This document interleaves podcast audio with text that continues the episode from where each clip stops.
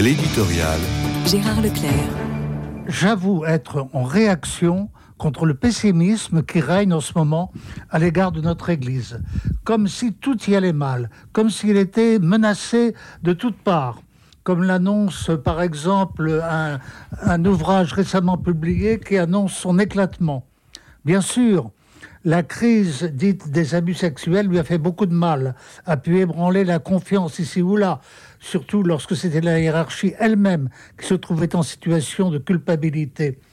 Mais la faute de certains ne saurait se reporter sur toute l'institution dont nous avons reçu et continuons à recevoir tant de bienfaits si personnellement je me retourne vers mon passé, ce n'est qu'un immense merci qui retentit dans mon cœur à l'égard de tout ce que j'ai pu recevoir qui a éclairé ma vie, qui l'a nourri.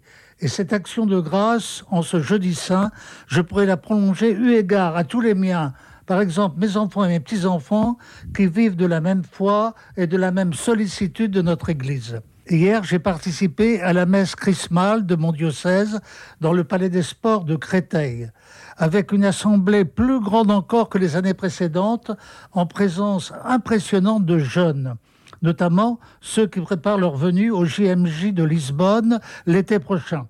Cérémonie impressionnante présidée par notre évêque, monseigneur Dominique Blanchet, ferveur unanime, chant magnifique, non, je n'avais pas du tout l'impression d'une institution en crise, bien au contraire.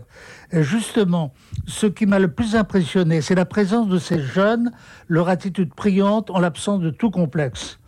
Bien sûr, notre Église a ses fragilités. Elle mettra du temps à surmonter cette crise que nos évêques ont encore examinée à Lourdes. Mais en cette semaine sainte, c'est vers le mystère chrétien inépuisable que nous nous tournons, un mystère qui ne nous décevra jamais.